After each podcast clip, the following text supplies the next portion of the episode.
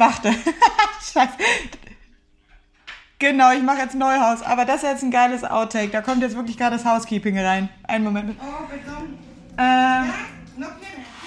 Oi noch, oi noch. Der Atletico hat noch eine Frage.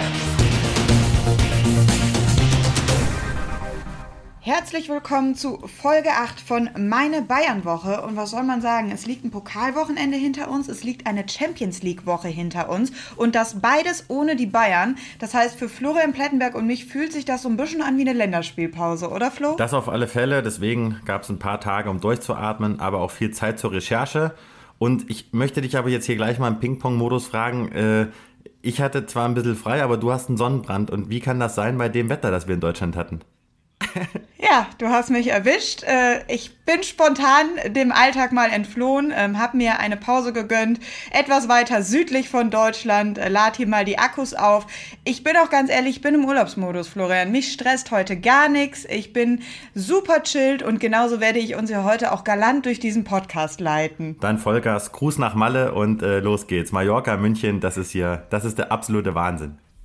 Glaubst du eigentlich, Hansi Flick befindet sich gerade in so einem ähnlichen Modus wie ich oder was macht er gerade? Naja, er hat auf jeden Fall das getan, was wir letzte Woche angekündigt haben. Er hat sich zurückgezogen, hat die Mannschaft jetzt auf Borussia Mönchengladbach vorbereitet. Mit einem Sieg ist man ja auf jeden Fall dann Meister und hat der Mannschaft auch ein paar Tage freigegeben, um die Köpfe mal frei zu bekommen und auch um sich mal auszubalancieren. Also die sind auf jeden Fall, denke ich, äh, voll im Saft und da kann man sich am Samstag gegen die Fohlenelf dann im Heimspiel auf ein richtig gutes Spiel freuen. Im Gegensatz zu den Bayern und zu uns hatte Julian Nagelsmann ja volles Programm. Der musste im Pokal ran, hat das auch erfolgreich bestritten. Glaubst du, der verabschiedet sich aus Leipzig mit einem Titel? Das wäre natürlich eine coole Geschichte für ihn, denn wir erinnern uns, Nico Kovac, der hat ja sozusagen selbiges getan, als er dann damals mit dem Pokalsieg über den FC Bayern nach München gewechselt ist. Da hat man ja auch gedacht, stärkt ihn das jetzt, stärkt ihn das nicht. Unterm Strich, ja, kann man so sehen, aber ich glaube, Julian Nagelsmann hat sich so eine Vita, so ein Renommee aufgebaut, der braucht keinen Titel, um dann sozusagen die Anerkennung der Bayern-Stars zu erlangen.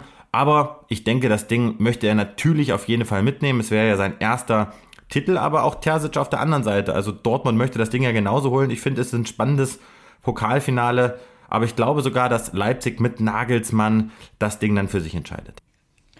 Und deswegen völlig verständlich auch, dass sich Julian Nagelsmann noch voll auf die Arbeit in Leipzig fokussieren möchte. Wann glaubst du, dann können wir von ihm das erste Interview erwarten, in dem es dann auch endlich um die Bayern geht? Ja, jetzt setzt er mich wieder unter Druck. Ich hoffe natürlich, dass er das bei uns gibt. Ich bin da natürlich dran, auch wenn es sehr schwierig sein wird. Julian Nagelsmann möchte sich jetzt erstmal nicht mehr zum FC Bayern äußern. Der ist jetzt voll im Leipzig-Modus.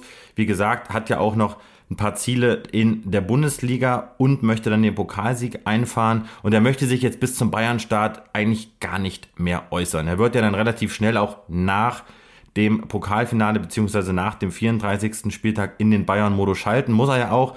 Es geht ja dann Schlag auf Schlag nach der EM weiter. Aber ich glaube, damit fährt er jetzt auch gut. Alle Seiten haben jetzt alles zum Wechselstand jetzt gesagt. Und wie gesagt, in der Bundesliga sind noch einige Aufgaben zu bewältigen. Also Julian Nagelsmann möchte sich erstmal nicht zu seiner Bayern-Zukunft äußern, aber einer, mit dem konntest du mit einem Kollegen Patrick Berger in dieser Woche sprechen. Ich weiß von hinter den Kulissen, dass ihr daran ja, ein bisschen arbeiten musstet, um ihn wirklich jetzt mal ans Mikrofon zu bekommen. Jetzt hat's endlich geklappt. Es geht um Marc-André Testegen. Nimm uns doch mal mit. Wie viel Vorarbeit kann das denn schon mal kosten, um dann so ein Interview auch mal wirklich zu realisieren? Genau, also dieses Interview, das äh, war mir persönlich sehr, sehr wichtig, weil wir das unbedingt nochmal haben wollten jetzt vor der EM. Denn wir beschäftigen uns ja auch in dem Podcast mit der deutschen Nationalmannschaft. Marc-André Ter Stegen, da war so die erste Kontaktaufnahme bestimmt vor einem halben Jahr und dann ist natürlich auch die Frage, wann ist der richtige Zeitpunkt für das Interview? Ja, was gibt's vielleicht für einen Anlass, was für, gibt's für einen Aufhänger? Das muss man ja immer auch eruieren und man muss natürlich auch dem Spieler das Gefühl geben, über was wollen wir denn überhaupt sprechen. Und jetzt hat es gut gepasst. Wir hatten in dieser Woche dann wirklich eine Stunde Zeit mit ihm zu skypen. Anders geht es ja leider nicht in Corona-Zeiten. Und er hat echt zu sehr, sehr vielen Themen sehr gut Stellung bezogen. War ein ganz, ganz angenehmes Gespräch. Das traut man ihm manchmal gar nicht zu, aber der ist total locker, total bodenständig. Der haut auch mal gut einen raus und hat dann auch äh, Gefallen gefunden ja in der Herz- und Winkefunktion bei Skype. Und wir haben natürlich auch mit ihm über den FC Bayern gesprochen, und natürlich auch über die beiden Trainer. Über die beiden Trainer bedeutet in dem Fall Hansi Flick und Julian Nagelsmann. Und weil wir diesen Podcast natürlich nicht sprengen wollen und deswegen nicht die ganze Stunde Interview mit Marc-André Terstegen hier einbauen können, werden wir uns jetzt genau diese Aussagen von ihm mal anhören. Das Interview der Woche. Eine wichtige Frage, die man sich bestimmt auch beim FC Barcelona stellt und vor allen Dingen Marc-André Terstegen, was hält er denn jetzt davon, dass Julian Nagelsmann neuer Bayern-Trainer wird und Hansi Flick aufhört? Was hält er vom Trainer, der in den letzten Jahren bei Hoffenheim und in Leipzig für viel Furore gesorgt hat? Genau die Frage, die haben wir ihm gestellt und hier ist seine Antwort. So was man von ihm sieht, was er gemacht hat in der, in der Vergangenheit, da, da muss man auch sagen, mein Hut ab. Der, äh, als Trainer, ich glaube 33 ist er, dann fünf Jahre schon auch äh, Erfahrung gesammelt hat und jetzt auch nicht mal eben irgendwelche Erfahrungen, sondern wirklich Erfahrung auf äh, höchstem Niveau und die Mannschaften äh, auch besser gemacht hat. Das muss man ja auch mal dazu sagen. Da kann man sicherlich auch gespannt drauf sein, wie, wie er sich dann auch beim FC Bayern verhält. Aber ähm, auch da ist es so, dass ich denke, ja, es passt. Also es ist jetzt nicht so, dass man sagt, wie, wie kann das denn sein, sondern man muss halt wirklich sagen, wen hat man als deutschen Trainer, wo du jetzt sagst, boah, das ist der Trainer für den FC Bayern München? Also mir würden jetzt mal nicht unfassbar viele einfallen, muss ich ehrlich sagen. Und dann ist sicherlich er derjenige, der im Moment, glaube ich, dann auch einfach so ein bisschen einen Trend gesetzt hat, äh, junge Generation. Hm, mal schauen, mal schauen, bin auch gespannt, wie er es machen wird.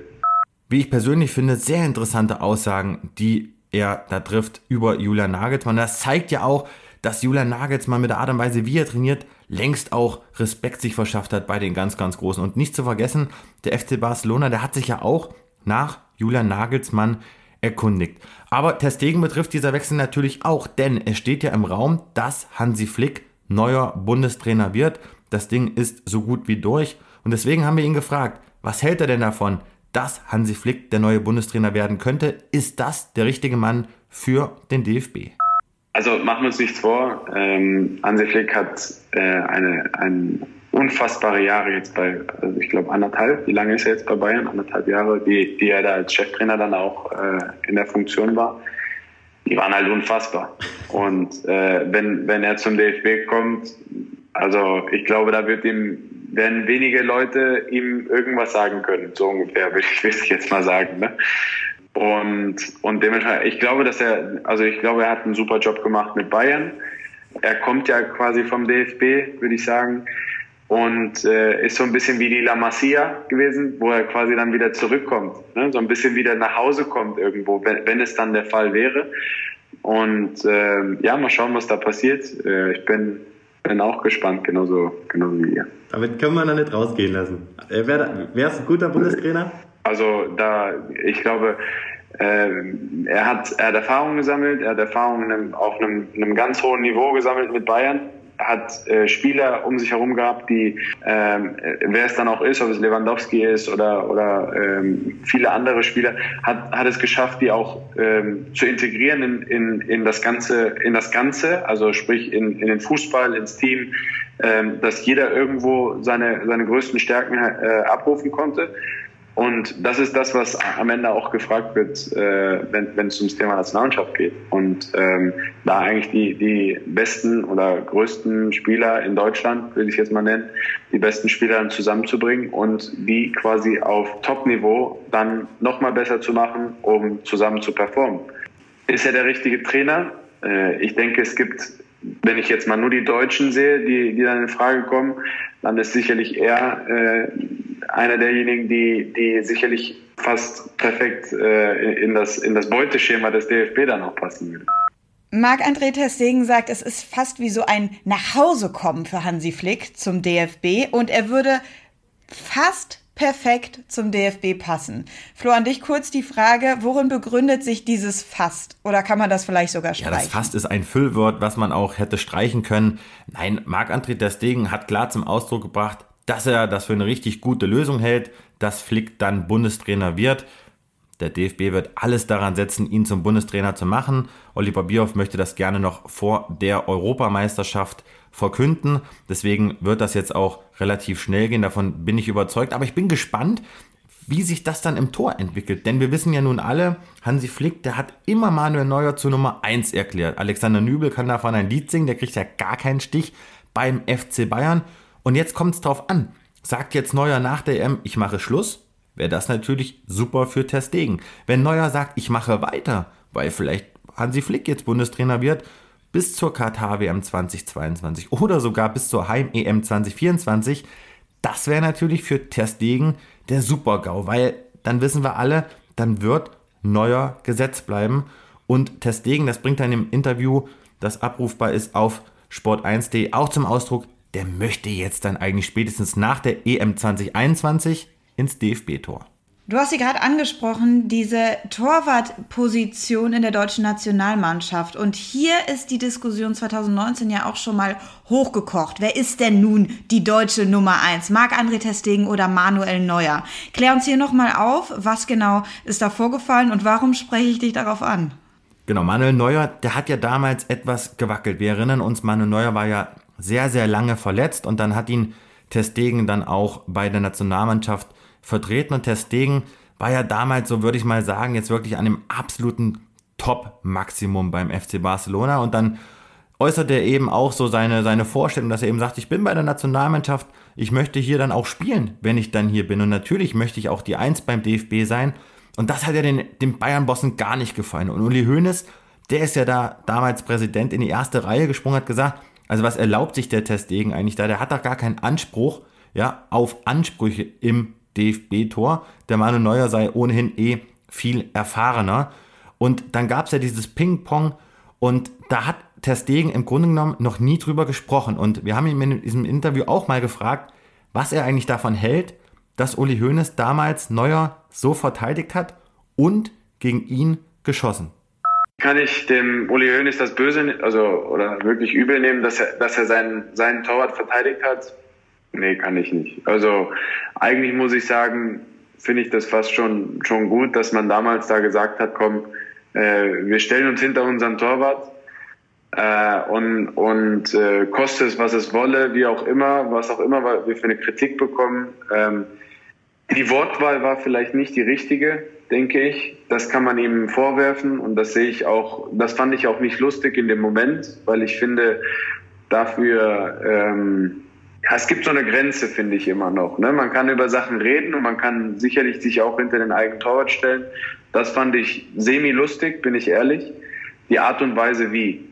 Äh, aber wie gesagt, ich äh, grundsätzlich habe ich da, äh, ja, bin ich sogar pro äh, unterstützen und ich fand das eigentlich auch damals fand ich fand ich es in Ordnung, dass sie es gemacht haben, dass jeder da auch auch sein eigenes Interesse vorpusht, finde ich jetzt kein kein Drama auch ich habe mein eigenes Interesse und auch sicherlich ich habe äh, äh, versucht mich auch äh, nach wie vor immer immer in meine persönlich beste mögliche oder Lage zu bringen, um äh, ja auch auch für meine eigenen Ziele. Ne? Ich meine, in dem zu der Zeit finde ich war das jetzt auch eine, eine ja, normale äh, Aussage von mir, mich da auch in Position zu bringen, um zu sagen, hey, äh, ich bin hier, ich spiele gut und ich möchte natürlich auch in der Nationalmannschaft spielen. Und ähm, da, das hat gar nichts, das soll, das heißt auch nicht, dass ich wenig Respekt dem Manu gegenüber zolle oder sonst irgendwas, sondern es ist einfach so, dass, dass der Fußball auch nach Leistung bewertet wird, dass äh, aktuelle Form entscheidend sein sollte. Und in dem Momentum habe ich mich halt einfach äh, wohlgefühlt und, und ich glaube, ich habe auch gut performt. Und ähm, ja, dann, dann hat man einen Anspruch an sich selbst. Also ich glaube, ich würde lügen, wenn ich sagen würde, ja, das ist schon alles okay so. Ne? Also komm, da, das, nee, nee, ich bin eigentlich okay als Nummer zwei oder wie auch immer. Ähm, das würde ja auch keiner sagen. Also das wäre auch, das wäre auch nicht mein Anspruch, bin ich ehrlich. Auch wenn es jetzt schon eine Weile her ist, trotzdem schön, äh, jetzt auch mal die Sicht von Marc-André Testegen zu hören und auch nachvollziehbar, wie ich finde, was er sagt, dass es erstmal völlig legitim ist, dass sich ein Verein vor seinen Spieler stellt. Ja, das hat ja auch Hansi Flick gesagt. So kennt er das. Auf der anderen Seite ist es eben oft, der Ton macht die Musik und wie Marc-André Testegen so schön gesagt hat, das fand er semi-lustig. Finde ich überragend, den Ausdruck. Semi-lustig, wir machen auch gleich weiter. Stichwort semi-lustig und Alexander Nübel und Torwartposition, denn auch darum wird's bei uns gleich gehen. Wir wollen nämlich mal den Kader der Bayern in der neuen Saison wirklich Position für Position durchsprechen und werden da natürlich auch an unserem Dauer- und Lieblingsgast Alexander Nübel nicht drum rumkommen. Bevor wir das aber machen, Florian, ich hab's gesagt, heute ist so ein bisschen eine andere Folge. Ich bin in Urlaubsstimmung, ich gehe es heute ganz entspannt an. Deswegen gibt's jetzt erstmal kurz eine Pause. Werbung Anfang. Werbung Ende. Dann lass uns jetzt mal einen Blick werfen auf den Kader der Bayern in der neuen Saison. Ich habe mir gedacht, wir gehen jetzt wirklich mal die Position durch, also Torwart, Abwehr, Mittelfeld und Sturm, damit wir wirklich jetzt mal hier ins Detail gehen können. Ja, ich stelle die Fragen, du gibst die Antworten. So mag ich es ja am liebsten. Beginnen wir mit der Torwartposition. Ja, die Nummer 1 ist Manuel Neuer. Die Nummer 2 stand jetzt Alexander Nübel. Glaubst du, dass das auch in der neuen Saison so sein wird? Nein, Neuer bleibt die 1. Auf der 2 wird sich noch etwas verändern. Mittlerweile weiß jeder treue Hörer dieses Podcasts, Alexander Nübel, der möchte den FC Bayern weiterhin verlassen. Es gab ja jetzt unter der Woche Gerüchte, dass Union Berlin da angefragt hätte. Können wir an der Stelle dementieren. Alexander Nübel hat nicht vor, sich Union Berlin anzuschließen. Er möchte zu einem größeren Club wechseln, der international nochmal auf einer höheren Ebene vertreten ist als Union, die aber bei allem Respekt natürlich einen riesen Job machen. Aber die Bayern werden sich da mit Sicherheit auf der Position der Nummer zwei verstärken. Müssen. Sehr schöner Nachschub. Ganz kurz mal zu Alexander Nübel, weil du gerade gesagt hast, Union Berlin wäre eine Nummer zu klein für ihn. Einfach jetzt mal deine persönliche Einschätzung. Im Moment steht Lute im Tor bei Union und auf der Bank sitzt kein geringerer als Loris Karius. Ist jetzt auch nicht so ein kleiner Name. Würdest du ihm das denn zutrauen, da an Lute vorbeizukommen und hältst du das für nachvollziehbar, dass er sagt, Union ist mir eine Nummer zu klein? Das ist äh, mein Wissen, dass das so gesehen wird. Also wie gesagt, die Frage stellt sich, glaube ich, nicht. Aber klar ist, Nübel muss zu einem Verein gehen, wo er die unangefochtene Nummer 1 ist. Jetzt stelle man sich vor, der geht jetzt zu einem Verein wie möglicherweise Union und säße da nur auf der Bank. Also da wird sein Berater Stefan Bax sich auch noch, denke ich, Zeit nehmen, um da wirklich die Top-Entscheidung, die richtige Entscheidung zu fällen. Aber erstmal stehen Gespräche mit Hassan Salihamidzic an. Die sind jetzt vereinbart zwischen beiden Seiten, sollen in den nächsten Tagen folgen und dann wird man schlauer sein, ob dann die Bayern am Ende sagen, du darfst gehen. Alles klar, also wir harren da weiter der Dinge wie so oft. Machen wir in der Zwischenzeit weiter mit der Abwehr. Was wir wissen ist, dass Upamecano im Sommer kommen wird. Er hat unterschrieben, bevor er wusste, dass Julian Nagelsmann auch zu den Bayern geht. Also für ihn, was glaubst du, ist das für ihn überhaupt? Ist es für ihn Vorteil, dass Julian Nagelsmann jetzt auch über den Sommer hinaus sein Trainer sein wird? Ja, auf jeden Fall ist es kein Nachteil. Julian Nagelsmann weiß ja, was er da für eine Rakete mitbringt. Der kennt diesen Spieler aus dem FF. Upamecano hat jetzt in den letzten zwei Jahren unter ihm nochmal einen richtigen Schub gemacht und Upamecano wird unter Nagelsmann, davon bin ich felsenfest überzeugt, auch direkt Stammspieler sein. Da haben die Bayern einen richtig, richtig guten Spieler verpflichtet, der auch dieses Geld, diese über 40 Millionen Euro, es wert sein wird. Dann haben wir auf der Innenverteidigerposition noch Hernandez und Niklas Süle. Wen siehst du denn als den neuen Abwehrchef im Sommer? Ich glaube, dass Lukas Hernandez in diese Rolle reinwachsen kann. Natürlich ist er jetzt noch nicht so der deutschen Sprache so mächtig, dass er da jetzt auch gleich verbal so vorweggehen kann, wie das jetzt vielleicht Boateng und Alaba gemacht haben. Aber das ist ja eine Rolle, in die kann er reinwachsen. Er hat beim FC Bayern ein sehr gutes Standing in der Mannschaft. Man erinnere sich an Thomas Müller, der ihm ja bei Instagram sich bei ihm bedankt hat für seine Leidenschaft, für seinen Einsatz, obwohl er auch manchmal nur von der Bank kam das ist einer, der wird auch nochmal einen richtigen Schub machen, weil er alles hinten spielen kann. Außenverteidiger, Viererkette, Dreierkette. Und bei Süle muss man mal schauen.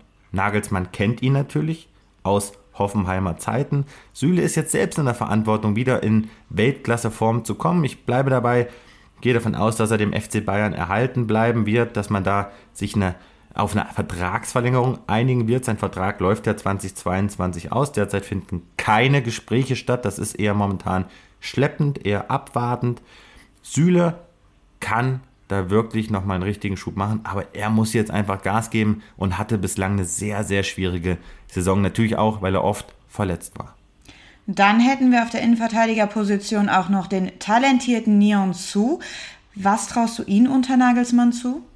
Komplette Wundertüte. Er bringt alles mit, ist ein Riesentalent. Man muss jetzt ihm einfach wünschen, dass er fit und gesund bleibt. Da darf jetzt nichts mehr passieren. Er hatte ja zwei Muskelbündelrisse im Oberschenkel und mit 18 Jahren ist das natürlich äh, eine Hammergeschichte. Also da muss man jetzt wirklich sehr aufpassen. Aber physisch, athletisch, das ist ein Spieler, auf den kann man sich beim FC Bayern sehr, sehr freuen.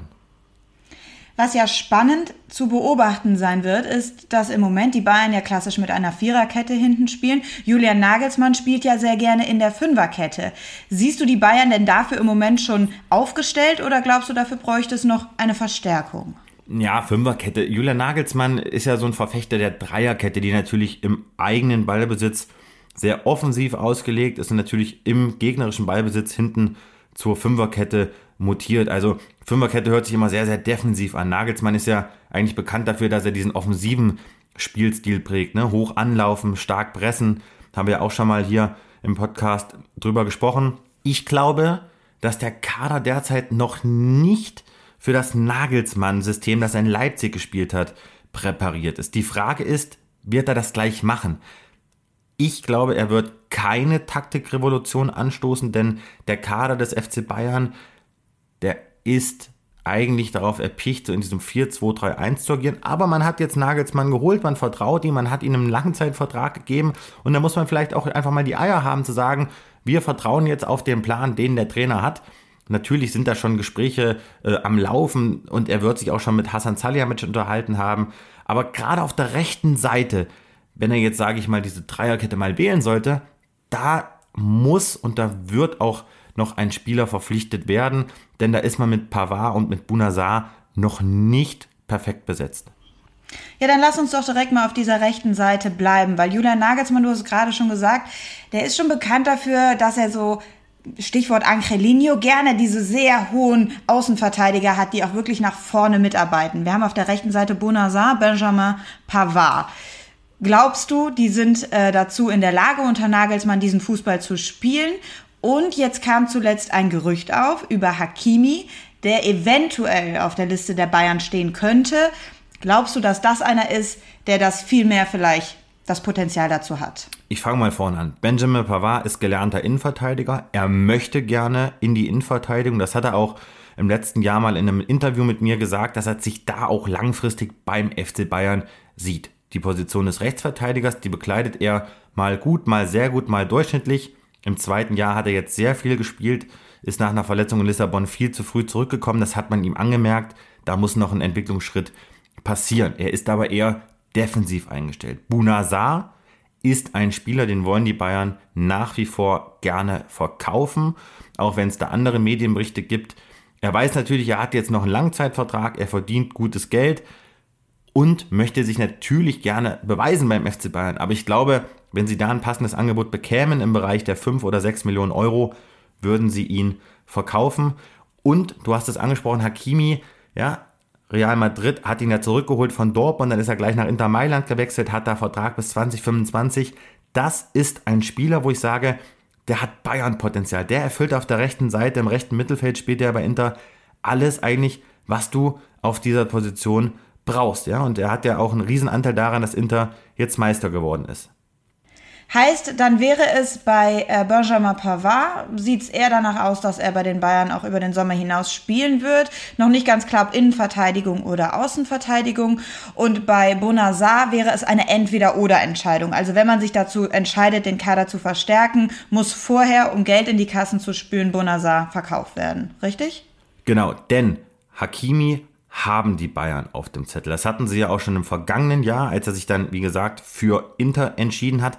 Aber Hakimi kostet eine ganze Stange Geld. Da wird es über 45 Millionen Euro äh, beträgt da der Preis für ihn, für den marokkanischen Nationalspieler. Und der FC Bayern möchte eigentlich nicht mehr so viel Geld investieren, weil sie eben auch sparen müssen. Wir reden über einen Verlust von 100 bis 150 Millionen Euro die in der Corona-Phase jetzt gemacht wurden, bislang in jedem Heimspiel ohne Zuschauer gehen 4 Millionen Euro flöten. Hakimi wäre ein Top-Transfer, ja, aber lässt Inter den gehen. Möglicherweise. Der Verein ist hoch verschuldet, hat über eine Milliarde Schulden. Aber die Hakimi-Seite, die hat ihn natürlich jetzt auch so ein bisschen in die erste Position gebracht. Ich habe auch mit seinem Berater telefoniert unter der Woche, hat gesagt, er wäre gar nicht überrascht, wenn die Bayern anrufen würden. Der FC Bayern ist ein Top-Verein und Hakimi ist der beste ja, Rechtsverteidiger oder rechte Mittelfeldspieler, so in dieser Hybridposition, die es momentan vielleicht so europaweit gibt. Aber da kann man jetzt noch nicht davon sprechen, dass das jetzt konkret wird. Der FC Bayern hat auch noch kein Angebot gemacht für Hakimi. Von daher muss man mal abwarten. Der FC Bayern wird sich da noch Zeit nehmen, denke ich, bis er da auf dieser Position einen Transfer tätigen wird. Aber ich bin davon überzeugt, sie werden noch einen Rechtsverteidiger holen. Klare Ansagen, sehr schön. Du hast gerade schon angesprochen, der Schuldenberg ist auch beim FC Bayern gestiegen. Corona geht an keinem Verein in der Bundesliga und im internationalen Fußball vorbei. Das bedeutet auch, dass sich so ein bisschen der Fokus von den Vereinen auf dem Transfermarkt verändert hat. Also ablösefreie Spieler, die Leihgeschäfte sind äh, sehr im Trend der Zeit und eben auch Youngster. Und auch von denen haben wir bei den Bayern gerade in der Abwehr zwei, auf die ich noch mal kurz eingehen möchte. Das, der eine ist Josep Stanisic. Hier wurde jetzt eine Einigung erzielt. Klär uns auf. Meiner Meinung nach ist das auch einer, der sowohl Innenverteidigung als auch Außenverteidigung spielen kann, richtig? Genau, 21 Jahre hat er jetzt unter Hansi Flick überraschend sein Bundesliga-Debüt in der Startelf gefeiert vor ein paar Wochen. Von dem halten sie beim FC Bayern und am Bayern Campus sehr viel. Er kommt bislang überwiegend bei Bayern 2 zum Einsatz. Da haben wir schon drüber äh, gesprochen und auch gemeldet, dass es da eben Vertragsgespräche gab. Man soll sich einig sein, so ist meine Information. Die Frage ist jetzt noch, wird es ein Profivertrag oder wird es keiner? Bislang hat er keinen. Und der FC Bayern muss sich dann auch noch überlegen, ja, leiht man ihn vielleicht aus oder was passiert jetzt mit Bayern 2, wenn die natürlich jetzt in die vierte Liga absteigen? Dann muss man nochmal ganz umplanen und Stanisic kann sich nicht in der Regionalliga entwickeln. Deswegen glaube ich, steigt Bayern 2 ab, wird er nochmal verliehen, bleibt Bayern 2 drin bleibt er bei Bayern 2 und darf mit Sicherheit bei den Profis reinschnuppern. Noch ein Youngster, der zu begeistern weiß, der noch jünger ist, spielt derzeit bei der U19 der Bayern, ausgeliehen aus den USA, ist Justin Che. Und mit dem würde man auch gerne über den Sommer hinaus weiter zusammenarbeiten. Genau, 17 Jahre, der kam ja sozusagen vom Kooperationsclub Dallas.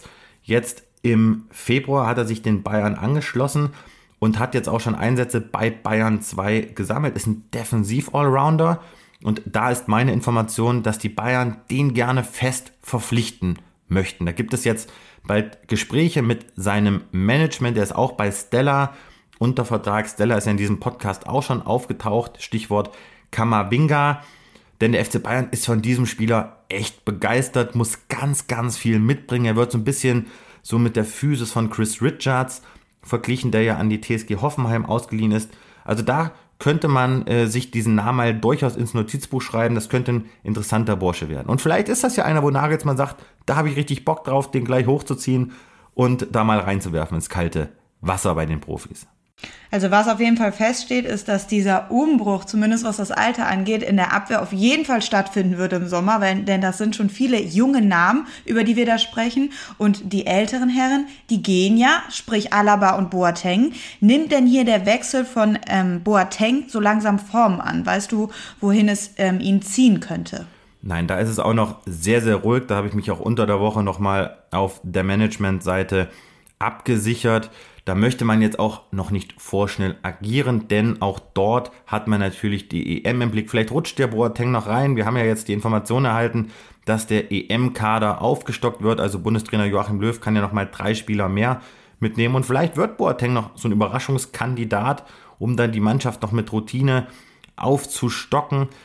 Es gibt Interessenten aus England und aus Italien. Und in den vergangenen Jahren stand auch immer mal im Raum, dass er vielleicht nochmal in die USA geht, ja, weil er sich da vielleicht nochmal anders vermarkten möchte oder da vielleicht nochmal so ja, die, die, die letzten Jahre seiner Karriere ausklingen lassen möchte. Corona hat natürlich viel verändert.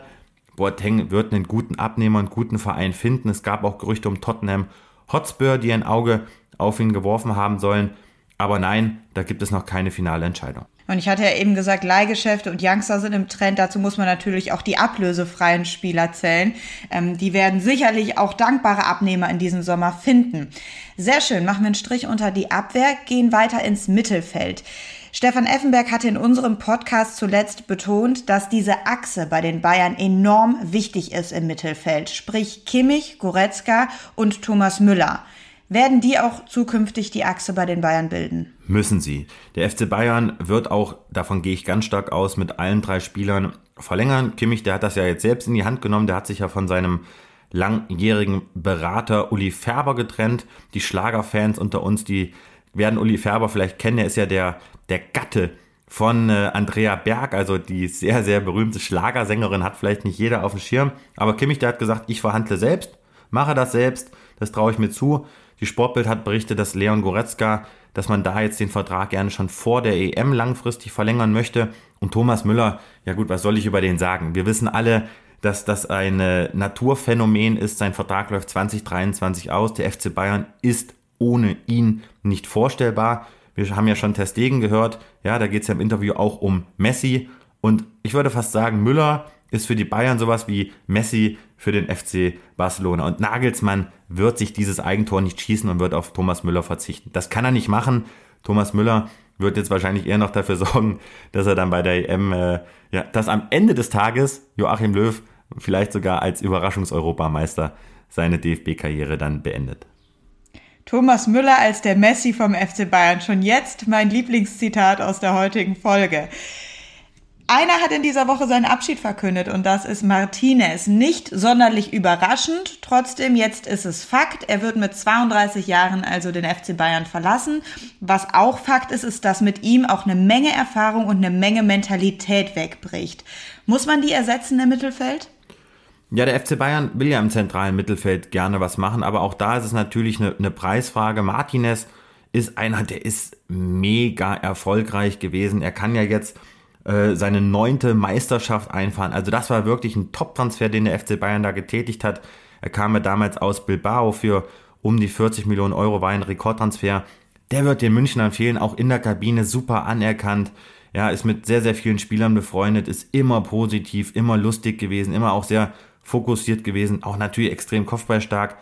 Aber da kann ich nachvollziehen, dass der FC Bayern sagt, dass sie den Vertrag nicht verlängern, denn Martinez hat ja den letzten ein, zwei Jahren nicht mehr so die Rolle gespielt und ist auch sehr verletzungsanfällig. Einer, der vielleicht gerade diese Erfahrung auch mitbringen würde im Mittelfeld, wäre Jorginho Weinaldum. Und du hast in dieser Woche eine Menge Telefonate geführt, unter anderem auch mit seinem Berater Humphrey Neiman. Und ich werde jetzt mal ein Zitat von ihm vorlesen, was du mir geschickt hast. Das lautet, er ist ablösefrei und hält sich alle Optionen offen. Der FC Bayern ist ein großartiger Verein. Wenn Sie an ihm, also an Weinaldum, interessiert sein sollten, können Sie gerne mit uns sprechen. Finde ich hochinteressant, diese Personalie. Was sagst du dazu? Werden die Bayern mit ihm sprechen? Ja, ich finde das auch hochinteressant, denn Weinaldum, das waren ja auch viele User-Fragen, die uns jetzt in dieser Woche auch wieder erreicht haben. Kommt der jetzt wirklich zum FC Bayern? Da gibt es ja jetzt seit zwei, drei Wochen hartnäckige Gerüchte. Jetzt muss man wissen, er ist Niederländer, 30 Jahre total routiniert, ein richtiger Abräumer im zentralen Mittelfeld und steht noch beim FC Liverpool unter Vertrag. Und wir haben ja auch gesagt, der FC Bayern sucht nach auch erfahrenen Spielern, die möglicherweise auch ablösefrei sind und nach jungen Spielern, die jetzt vielleicht nicht das ganz große Geld kosten, weil sie eben vielleicht auslaufende Verträge haben. Weil Naldum bietet sich quasi gerade dem FC Bayern an. Deswegen bin ich sehr froh, dass wir dieses Exklusivzitat hier in unserem Podcast unterbringen können. Muss man mal schauen. Also, sie werden natürlich wissen, dass Weinaldum auf dem Transfermarkt zu haben ist. Jetzt macht der Berater die Tür auf. Meistens ist es so, wenn der Berater die Tür aufmacht, dann hat der Verein, wie jetzt im Falle der FC Bayern, eigentlich kein Interesse, weil da müsste er sich jetzt nicht anbieten. Aber schauen wir mal, vielleicht hört ja der ein oder andere Bayern-Boss diesen Podcast und vielleicht, wenn Weinaldum hinterher beim FC Bayern landet, dann kann er mal einen schönen Gruß hier im Podcast ausrichten. Ganz knappe Einschätzung, aber noch inhaltlich von dir, weil Hansi Flick hatte nach dem Abgang von Thiago immer wieder diesen Qualitätsverlust im Mittelfeld bemängelt. Würde Weinaldum den aus deiner Sicht kompensieren? Ich finde ihn hochinteressant und ich glaube, dass er den FC Bayern verstärken könnte. Und jetzt muss man ja wissen, Stichwort Van Bommel, Stichwort Xabi Alonso, das waren alles routinierte Spieler, die den FC Bayern so im Zentrum ja immer verstärkt haben. Ja, Xabi Alonso, die kamen ja teilweise wie Phoenix aus der Asche, diese Transfers. Aber dem FC Bayern hat es immer gut getan, so im Zentrum auch nochmal ein bisschen Routine zu haben. Und klar, Kimmich ist ein Dauerbrenner. Goretzka, da wissen wir nur auch, da stichelt hin und wieder mal in der Muskulatur. Ja, der kann vielleicht auch nicht 40, 50 Spiele am Stück machen. Und ich halte ihn wirklich für einen perfekten Nachfolger für Martinez. Im Sommer hatte man versucht, im Mittelfeld diesen Abgang von Thiago zu kompensieren, indem man unter anderem Marc Rocker verpflichtet hatte. Man muss ehrlicherweise sagen, bis jetzt hat es noch nicht so wirklich sich ausgezahlt. Aber auch mit seinem Berater konntest du in dieser Woche sprechen und ich werde ein neues Exklusivzitat jetzt vorlesen. Pass up, er hat gesagt, Christian Wein, sein Berater, Marc will in München bleiben und plant keinen Wechsel im Sommer. Er will sich unter Nagelsmann beweisen. In der neuen Saison werden die Karten neu gemischt. Das deckt sich so ein bisschen mit dem, was du in der letzten Woche schon gesagt hattest, weil du hattest gesagt, Marc Rocker ist so einer, der kann einer der großen Gewinner unter Julian Nagelsmann werden.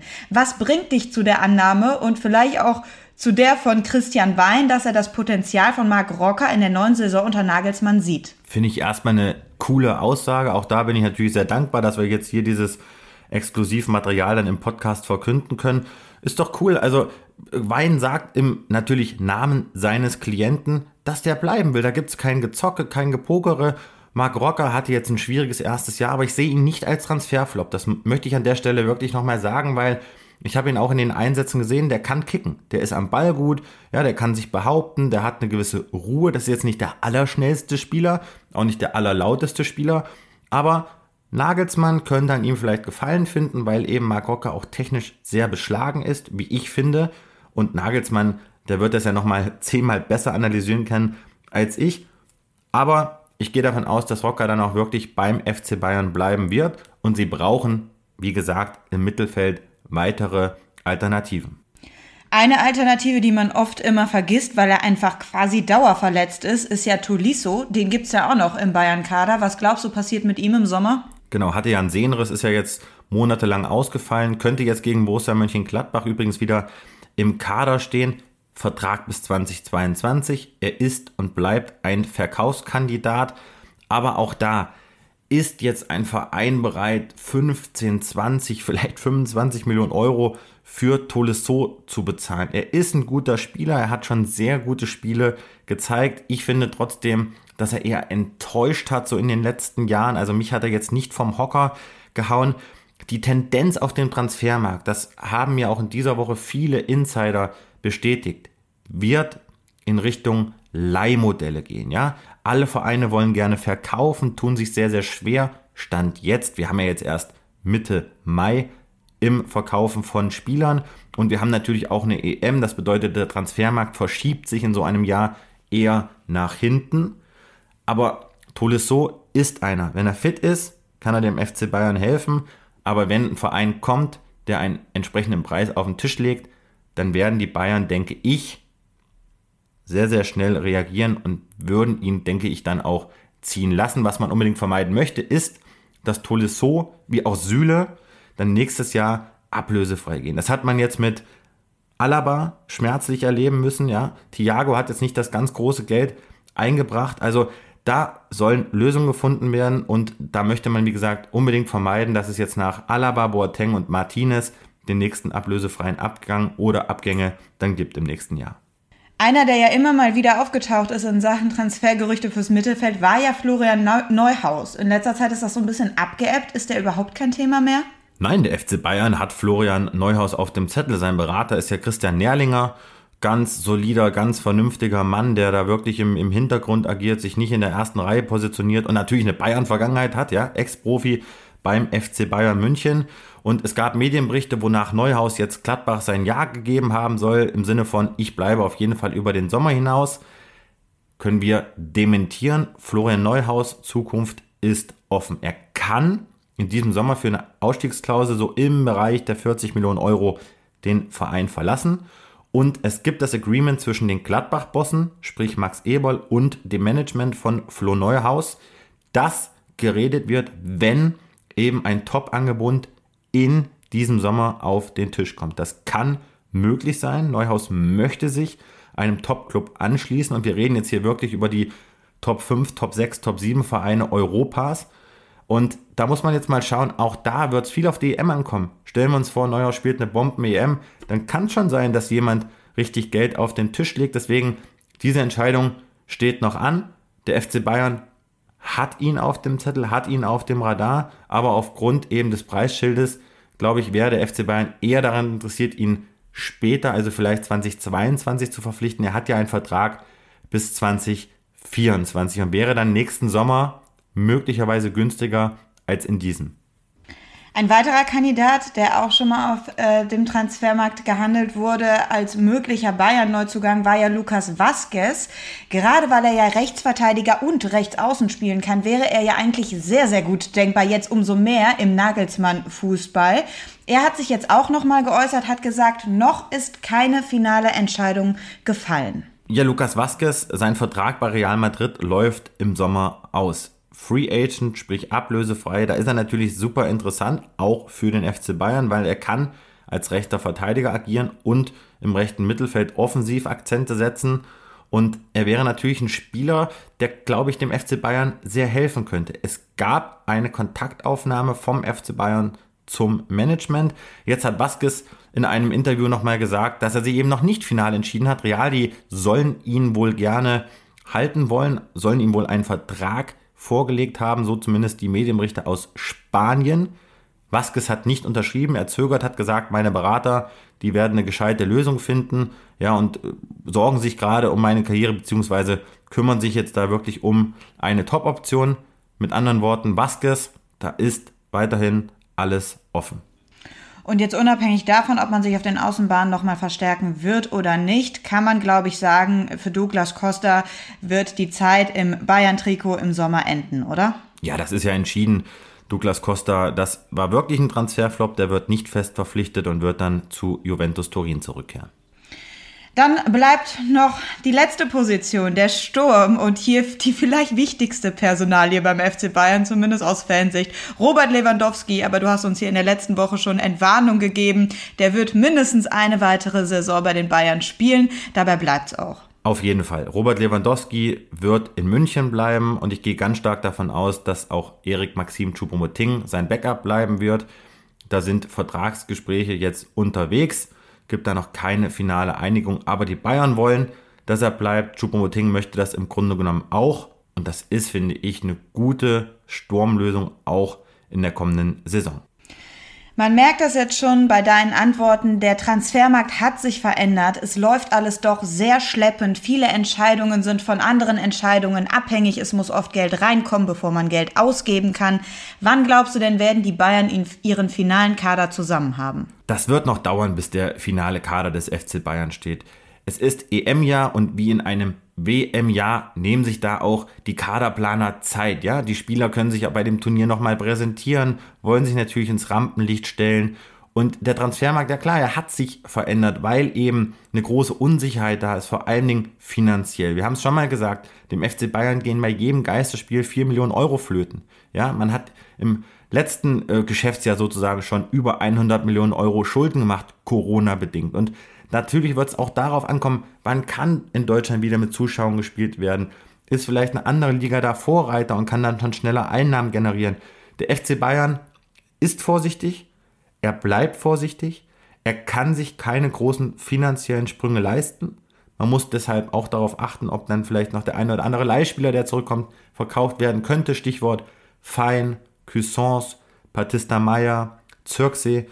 Also der FC Bayern wird sich noch verstärken, aber das kann noch dauern. Und du hast sie gerade schon angesprochen, die Kaderplaner, für die ist jetzt Busy Season.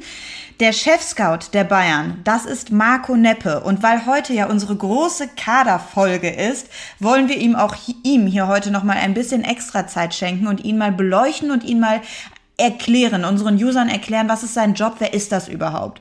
Weil ich dir jetzt schon eine Menge Fragen gestellt habe, darfst du jetzt mal kurz durchatmen, denn du musst uns das nicht erklären, sondern das wird Michael Reschke für uns tun, denn der hat Marco Neppe damals zum FC Bayern gebracht. Ja, zunächst mal glaube ich, äh, dass das eine, eine, Kombination ist, die für beide unglaublich positiv ist, sowohl für Hassan als auch für Marco.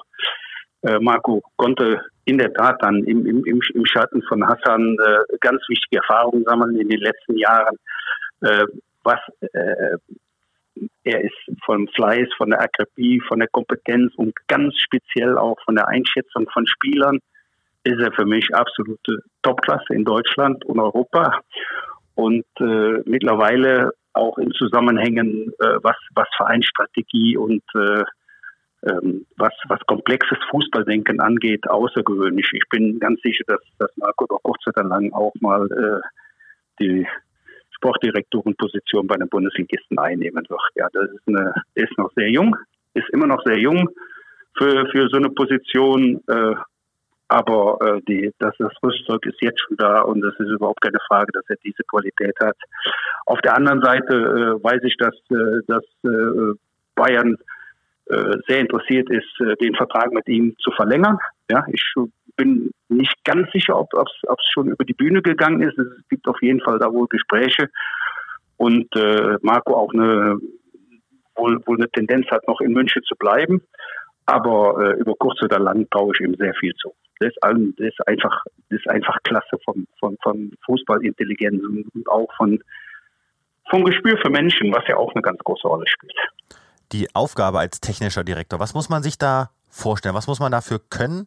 Und was ist das Anforderungsprofil? Auch vielleicht im Vergleich zu einem Sportvorstand oder zu einem Sportdirektor? Also zunächst mal muss man sagen, dass du, dass du heute als äh, Sportvorstand gar nicht mehr in der Lage bist, alle Klaviaturen zu spielen. Also du hast ja die Medien, du hast das, das permanent das Umfeld der Mannschaft, du hast das Team ums Team rum, du bist der Hauptdialogpartner für den Trainer, du bist der Hauptdialogpartner für deine anderen Vorstandskollegen, du hast eine hohe wirtschaftliche Verantwortung dem ganzen Thema. Und dann geht es darum, zwischendurch äh, darüber hinaus noch den Markt den Markt, den internationalen und nationalen Spielermarkt genau zu beobachten und zu wissen, wo entsteht mal was total Werthaltiges. Da gibt's noch die, die äh, Schnittstellen zur, zur Nachwuchsabteilung bei Bayern, äh, wo die, wo die äh, U21 oder U23, wie, wie die genannt wird, in der dritten Liga spielt und eine, und eine hohe Bedeutung hat. Du hast ein so hohes Anforderungsprofil eigentlich dass, äh, dass du jemand an deiner Seite brauchst, der dir einige Bereiche einfach abnimmt oder dich auch in der Meinungsbildung ganz entscheidend unterstützt.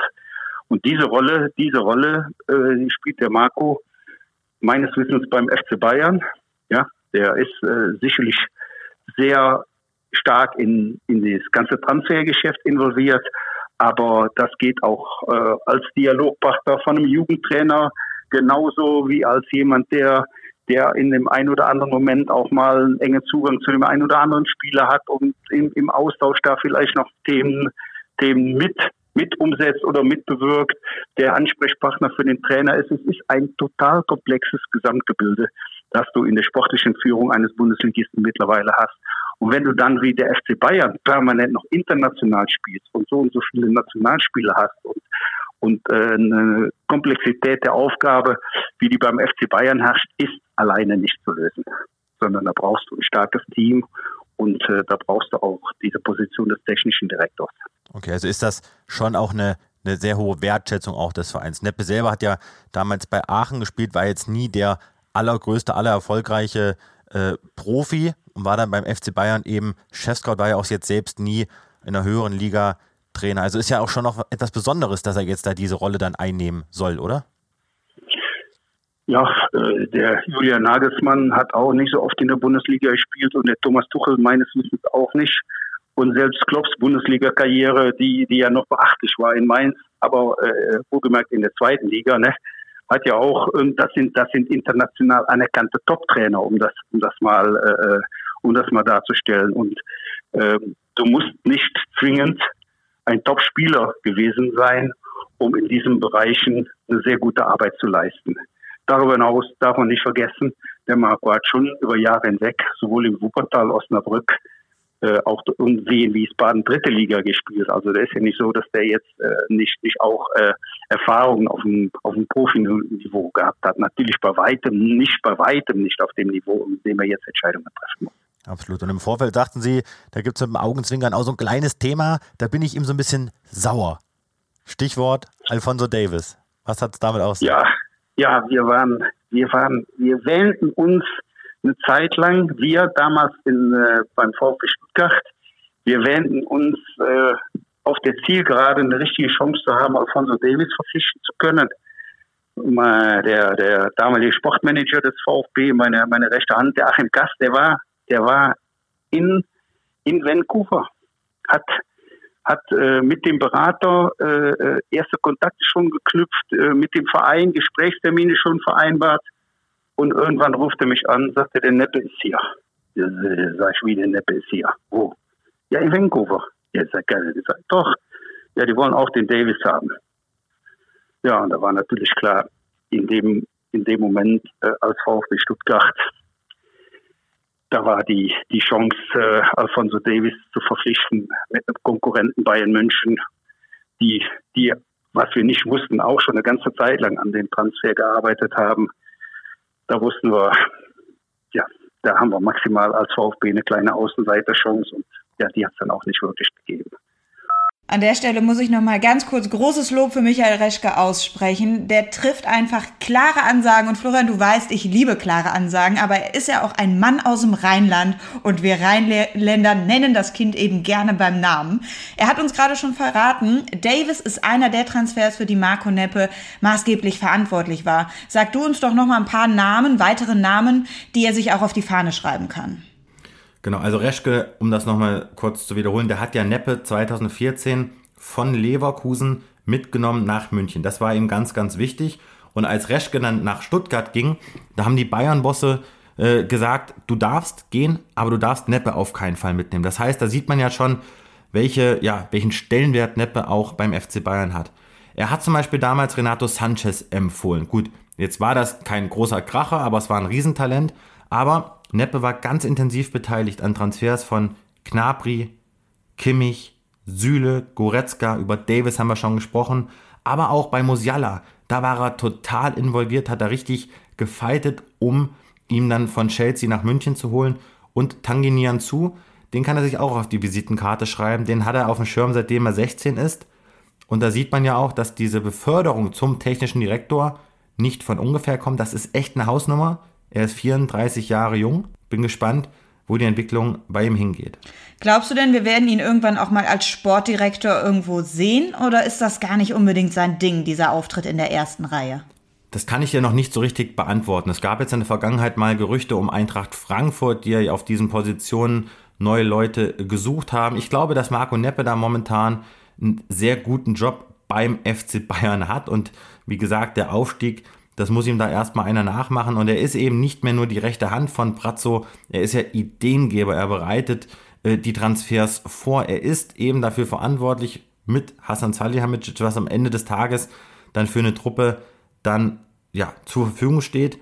Deswegen, ich gehe davon aus, dass Marco Neppe jetzt diesen neuen Vertrag dann unterschreiben wird und er dann noch einige Jahre beim FC Bayern auch arbeitet. Ja, Marco Neppe, hochspannende Personalie im Hintergrund in der zweiten Reihe beim FC Bayern. Aber da sieht man mal, wie wichtig auch diese Leute sind, weil sie eben so einen enormen Einfluss auf die Kaderplanung eines Vereins dann auch haben. Ich finde, das war eine sehr runde Sache. Wir haben wirklich, das war heute echt die Kaderfolge hier, Florian. Ne? Also wir sind richtig tief eingetaucht in die Thematik. Das war aber, sie. Ja, rund ist es geworden. Jetzt müssen wir uns aber nochmal dem Tagesgeschäft widmen und das ist die Bundesliga, denn es äh, geht wieder los am Wochenende. Da rollt der Ball wieder in der Bundesliga. Die Bayern müssen ran gegen Gladbach und sie können den Meistertitel eintüten. Werden sie es aus deiner Sicht? Da gehe ich von aus. Ich äh, tippe ein 3 zu 1, um das vorwegzunehmen. Die Bayern sind ausgeruht, konnten sich jetzt wirklich gescheit und auch inhaltlich, also trainingstechnisch, sehr, sehr gut auf die Fohlen 11 vorbereiten. Allerdings geht es natürlich für die Gladbacher auch noch um etwas und die Bayern tun sich eigentlich immer schwer gegen die Borussen. Aber nein, sie werden diese neunte Meisterschaft jetzt am Samstag eintüten, denn dann geht es eben mit diesem Meistertriumph im Rücken, geht es ja auch am kommenden Mittwoch in dieses Mannschaftsquarantäne-Trainingslager, so will ich es mal nennen. 12. bis 22. Mai. Die Bayern gehen ja dann ins Achental-Ressort in Krassau im Chiemgau. Also da haben die Spieler bestimmt richtig Bock drauf. Aber vielleicht versüßen sie sich diesen Aufenthalt dann eben mit diesem Meistertitel. Aber jetzt bin ich gespannt, was du tippst. Ich weiß, du hattest äh, ein 3-1 auch im Kopf. Aber das können wir jetzt können wir so nicht machen. Ich muss ja an dir vorbeiziehen. Ja, das ist aber eine ganz schön linke Nummer, die du jetzt hier spielst. Ne? Mal ganz kurz hier in meine Frage, wo es gar nicht reinpasst, dein 3 zu 1 Tipp einstreuen, damit ich es jetzt nicht mehr tippen kann. Kein Problem, dann sag ich eben 3 zu 0. Das wird, die Defensive steht am Wochenende.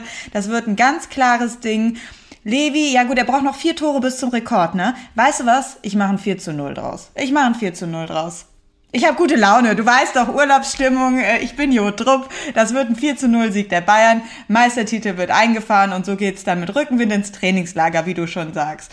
So bei ähm, Bayern, jetzt nenne ich dich schon Bayern. Oh Gott, oh Gott, oh Gott, es ist Zeit, um Schluss zu machen hier. Äh, du verschmilzt schon mit diesem Verein. Florian, vielen Dank für diese Folge. Es war wirklich viele spannende Insights mit dabei. Ich werde jetzt noch ein bisschen weiter meine Akkus aufladen und meinen Urlaub genießen und äh, wir hören uns dann in der nächsten Woche wieder und ich bin mir sicher, ob ich will oder nicht, du wirst mich auf dem Laufenden halten. Das mache ich. Creme dich schön ein, ja, damit du dann nächste Woche wieder Startler bist. Schön, dass du es dir einrichten konntest auf Malle. Schön, dass ihr wieder zugehört habt. Bis nächste Woche und bis bald. Der Atletico hat noch eine Frage.